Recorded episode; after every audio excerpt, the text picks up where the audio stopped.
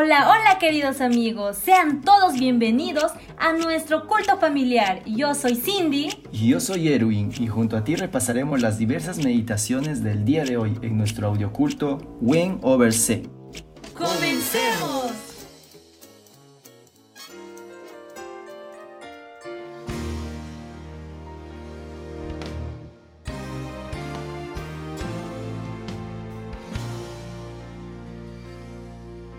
Efesios 4 Yo pues, preso en el Señor, os ruego que andéis como es digno de la vocación con que fuisteis llamados, con toda humildad y mansedumbre, soportándoos con paciencia los unos a los otros en amor, procurando mantener la unidad del Espíritu en el vínculo de la paz, un solo cuerpo y un solo Espíritu como fuisteis también llamados en una misma esperanza de vuestra vocación.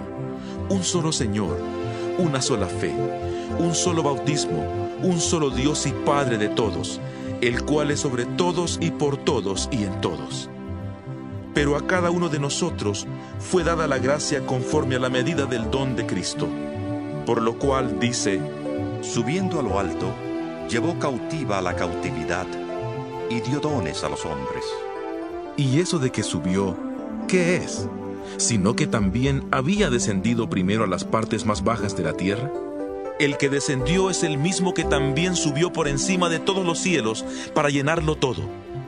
Y él mismo constituyó a unos apóstoles, a otros profetas, a otros evangelistas, a otros pastores y maestros, a fin de perfeccionar a los santos para la obra del ministerio para la edificación del cuerpo de Cristo, hasta que todos lleguemos a la unidad de la fe y del conocimiento del Hijo de Dios, al hombre perfecto, a la medida de la estatura de la plenitud de Cristo.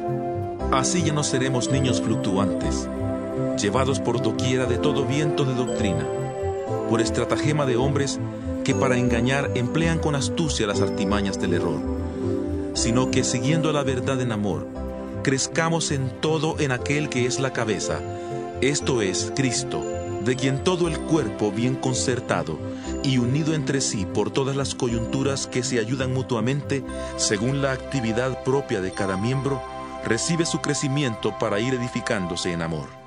Esto pues digo y requiero en el Señor, que ya no andéis como los otros gentiles que andan en la vanidad de su mente, teniendo el entendimiento entenebrecido, ajenos de la vida de Dios por la ignorancia que en ellos hay, por la dureza de su corazón. Estos, después que perdieron toda sensibilidad, se entregaron al libertinaje para cometer con avidez toda clase de impureza. Pero vosotros no habéis aprendido así sobre Cristo, si en verdad le habéis oído y habéis sido por él enseñados conforme a la verdad que está en Jesús.